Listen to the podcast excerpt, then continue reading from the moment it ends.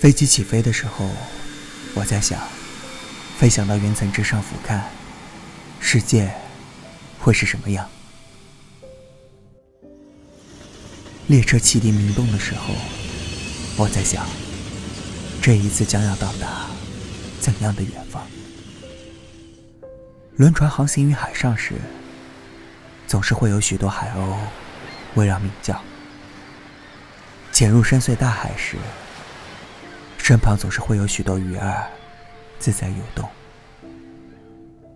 阳光很好，风淡云轻的时候，雪山之巅总是沐浴在金色的阳光里。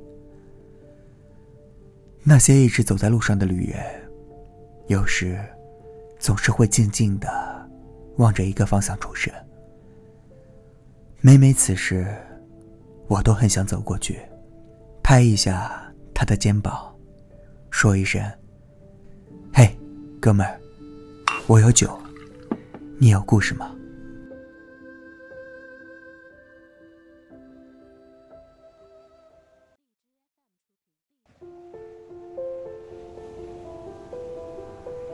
你连接起地图上的两点，火车。连接起你和一段记忆。跟朋友说我要去西藏，朋友问你，都安排好了吗？我说，我有票。疯了。朋友摇摇头。有人说，只要上路，旅行的意义便完成了一半。年轻就要做一些别人想而不敢做的事。坐在去往拉萨的火车上。看着窗外的景色缓慢飘过，我的这个头开得义无反顾。逃出了北京七月入闷的天气与石头森林，祖国的西边与东边相比，有着截然不同的景致。大片的草原连绵不绝，景致在观赏上缺乏变化。有时候坐了很久，窗外并没有太大的变化。好像还是几个小时前的那个地方，实际上已经相距几十公里了。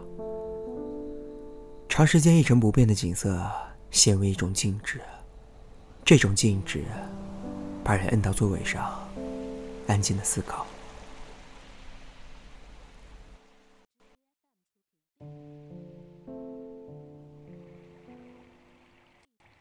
西藏总有一种神秘的吸引力。一个朝圣的目的地，最接近天堂的地方，闪耀着高原的光芒。看过一个西藏纪录片，那里的人与自然，从几千年前就达成一种和谐、壮美的自然风光，与宗教渊源交织在一起。朝圣者万水千山总要到达，探索者为了证明自己，也要前往。于是不约而同，于是殊途同归。目标：拉萨。拉萨是个不大的地方，来到拉萨的人几乎都以北京东路为根据地。这一条街，旅馆、客栈比肩冀中，民俗小店鳞次栉比。横穿大小昭寺之间，向西直通布宫。没有比这儿更适合安营扎寨的地方了。除了各种特色小店，我最中意的就是这条街上的几个酒吧，其中不乏名声在外者。冈拉梅朵应该是最负盛名的一家。进藏之前我就有所耳闻，在这里可以喝酒、吃藏餐，也可以看书、听音乐。具有当地特色的牦牛盖浇饭、鸡棒甜茶，让一个异乡人的胃在这里足够满足。店里有一只很有意思的猫，全身浑黄，吃饭的时候一直蹲在我的桌旁，盯着我看，摆出可怜的表情，让我想起《怪物史莱克》里的那只猫。我在喝茶的时候，它又跳上了我的椅子，睡起大觉来。丝毫没有见外的意思，我姑且把它当做一种欢迎吧。矮屋酒吧在我到达拉萨的时候，还没有正式开张。店里面帮忙的小妹，在我向她点单的时候，手忙脚乱的，还跑去问了几次老板。老板则在角落的一张桌子上和一帮朋友喝酒聊天，一股艺术家的风范。估计是哪个大城市待久了，逃到西藏开酒吧的。这情况在这里并不少见。这种酒吧通常自由随意，不为赚钱，只为逍遥。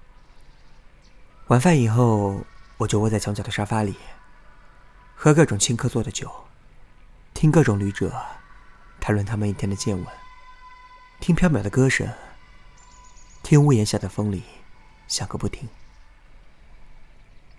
能够进入一个地方的夜色，也算是旅行的一种姿态。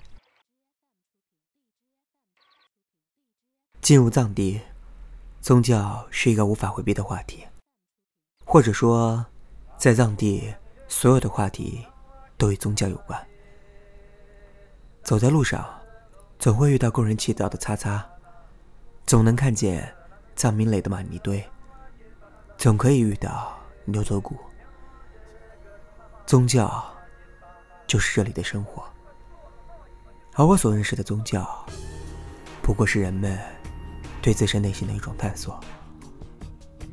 看了一个报道，说的也是藏地的事，讲某一个寺庙做法事，有一只小猫，一直独自低头冥思，直到法事结束，默默离去，其虔诚之状，令人忍俊不禁。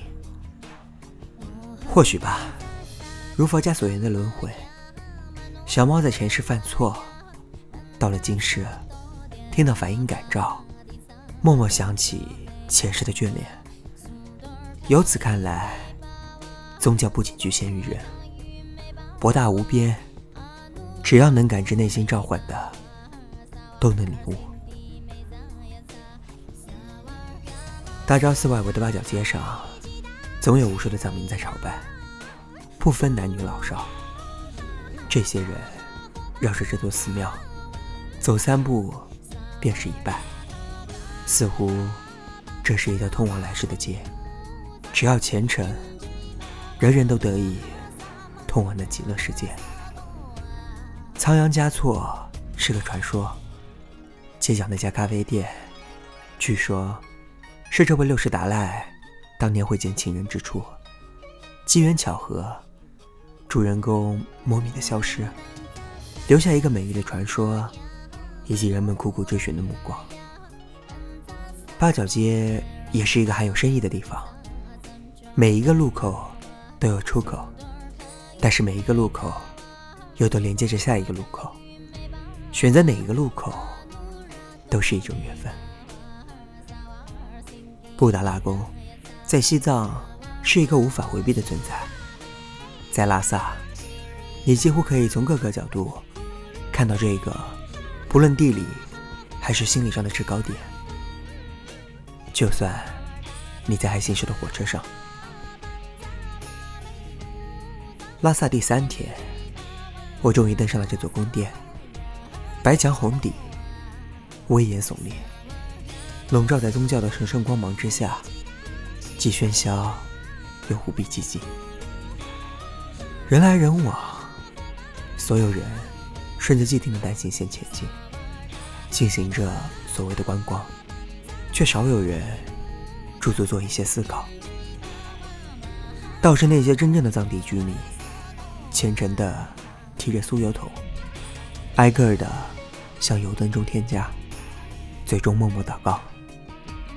我不禁哑然，这种从容，无言地宣告着谁才是这个地方的真正主人。过客，终是过客。走马观花，只能看到肤浅的景色，内心空虚。这不是行走。我停留在一个旁店，赶上这个大店在整理经书，从地面到店顶的无数经书被取下展开，铺在地上。几个僧人坐在当中，默默地做着整理，手掌缓慢地划过千年的经书。沙沙作响，树叶静默多年，等待着迟到的残雾。我站立许久，直到一缕阳光透过大殿的顶窗照射下来。一瞬间，阳光、僧人、经书以及触手可及的寂静，定格成一幅剪影。思绪一点一滴沉淀，心无表情，面带微笑。哲人说：“寂静能使人感到爱。”在火车上，我认识一个女孩，他们叫她老许。一路聊过来，我跟她也是不错的朋友。虽然下火车后便没有再见面，但是我仍然觉得认识她是我此次旅行的一大收获。老许是在夜里出现的。按照行程，火车在凌晨的时候翻越塔古拉山口，青藏线海拔最高的地方。我借着夜色从上铺下来，打算在床边坐一会儿。这时，却发现下铺变成了一个女生，才反应过来，原先的大叔估计是跟人换了铺。这个女生。睡得很沉，估计是白天的旅途劳累，微微打鼾，但是很安然。这个女生便是老许。我拉开窗帘，月亮亮得清冷，仍旧是一望无际的原野。如果没有人告诉我，我永远不知道自己正在穿越在海拔五千多米的地方。在陌生的地方，人的神经会变得敏感。我不曾想，有一天，我在这样一个海拔高度，一个人对着月亮，看它在云层间穿进穿出，而陪伴我的，是无尽的原野，一车的陌生人，以及那些来自五湖四海却安稳的鼾声。再见到老许。已是第二天中午，快到中午的时候，我从铺山下来，车厢中已有不少人张罗着吃午饭，而我才要去洗漱。洗漱的时候，我看到老许站在洗漱间给手机充电，估计是站的久了，不停的变换姿势。您这票买的够冤的，好端端的卧铺，睡了一晚上。第二天就改站票了。我洗漱完毕，凑到他旁边说：“老许没有说话，只是一直笑，很好看的那种笑。”后来他回到铺位，我们互通了姓名，一句两句的聊着。我得知他们一行三人从昆明进藏，这让我想起我遇到的一个独自进藏的女生，脸上。没有什么孤独寂寞，反倒乐在其中。也许，这也是西藏使人心生向往的一点。走在这条路上的人，似乎冥冥中达成了一种默契，互相之间友好互助，心中没有那么多杂念。每个人从旅途开始，就成为一个纯洁的信徒。旅途中。能遇到个聊得来的人，应该说是一种幸运。老许很能说，我们聊星座，聊旅途，聊家乡，为旅途增添了不少乐趣。聊过一阵之后，我才仔细看这个女生。老许短发，瓜子脸，喜欢咧开嘴笑，每次笑的时候，嘴角两边便是两个大大的酒窝。充满阳光的味道。一身冲锋衣，卡其裤子，印地牛皮鞋，干练十足。我想，也只有如此潇洒的女生，才能相约到西藏去吧。老许的脖子上始终挂着相机。我们不聊天的时候，他不是蜷在铺上，在一本本子上不停的写，就是拿着相机，不停的拍。下了火车之后，我并没有再见到老许，偶尔发信息，我们分享彼此的见闻，交错着彼此的足迹。拉萨的最后一夜，我坐在候鸟咖啡馆窗边的位置，看着拉萨的街道逐渐隐没在夜色中，夕阳渐渐退到布宫的后边。我知道老许住在旁边的客栈，本想找他一起出来喝茶。可是，最终作罢。我知道他是和我一样喜欢独自旅行的人，这是一种很微妙的感觉。在这样的旅途上，你的足迹会与无数人交错，但是你知道，有一个与你同在路上的朋友与你足迹交错，这使得旅途不那么凄凉。向左走。向右走，期待的是两条平行线最终交汇的一天。可能两个人在偌大城市中，在茫茫人海里，曾经无数次擦肩而过，但都不曾对望一眼。直到那一天，或天降大雨，或山崩地裂，我从裂缝中认出了你，你从尘埃中识出了我。于是感慨，缘分妙不可言。于是讶异造化，将人游戏。可是还有这样的一种情况：你我本在同一条路上前行，你遇到了我，我碰到了你。我们玩笑，我们拍照，然后我们再见，从此不再遇见。可能我走到你住处旁边的咖啡馆。看书喝茶，你直接回家，冲热水澡，看电视剧。也可能我回家写下一天的心情，而你在夜市地摊上悠闲的微笑。明明知道你在哪里，却故意错过，不去与你相见。像是两条交汇过的直线，只能越来越远。也许有人扼腕叹息。可是，是否有人看得到其中的默契，其中的温馨？我站在白色的沙滩上，站在你昨天站在的地方。太阳出来了，我侧过头，假装看着你，一如你曾经侧过头，好似看着我。抽离了时间与空间，我们相视一笑。互道安好。你的酒窝载着我的目光，我的衣角拍着你的背包。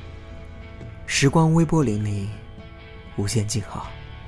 那圣湖，那雪山，仿佛为了这一刻，静静的伫立了千年。谁说这一刻不美好？对于一个未曾涉足的地方。我的印象往往来源于两个方面，一是源于文字，一个是源于那个地方的人。认识老许之后，我对人的认知在两方面达到了完满。文字让我对这个四季如春的地方充满向往，而老许让这个印象变得鲜活灵动，并兼有人情味。云南。成了我眼前这个亲切的所在。就在那趟火车上，在世界屋脊上，我确定了下一站旅行的目的地——彩云之南。旅行的意义，总是在于看到一些事，遇到一些人。越是简单、随心所欲的旅途，就越是好的旅途。而最妙的地方。还在于遇到怎样的一个人，旅途的下一站便已定下，犹如一个蒲公英的种子，轻轻地落在土地上，带着向往，慢慢钻进土中，直到下次起飞的时刻。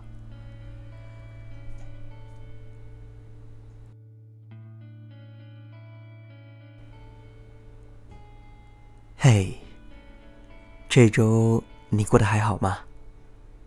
这里是浮生若世，我是顾城环。新浪微博搜索“顾城环 Nick”，可以找到我。感谢本期文章的作者金熙。同样，感谢你的聆听。也许，现在当你听到这一期节目的时候，陈环正独自一个人在菲律宾潜水。可能是在宿务，也可能是在帮劳，还有可能是在妈妈岛。旅行这种事情其实挺说不清的。虽然我确定了要去菲律宾，要去潜水，但是每一天的目的地还有将要去的地方，我现在自己也不知道。所以，如果你对此感兴趣的话，可以关注我的微博，我可能 每天会发吧，这个不好说，因为每次旅行的时候才会发现，原来手机是一个很讨厌的东西。不管你在哪里，去到世界上任何的地方，只要是有信号的地方，就会有人能找到你。所以到时候用不用手机，我也不好说。但希望当你将来能够旅行的时候，也要和我一样，不要带着手机，静静的去享受自己的旅程。最后，祝你早安、午安、晚安。没有什么能够阻挡你对自由的向往。天马行空的生涯，你的心了无牵挂。穿过幽暗的岁月，也曾感到彷徨。当你低头的瞬间，才发觉脚下的路。心中那自由的世界，如此的清澈高远，盛开着永不凋零蓝莲花。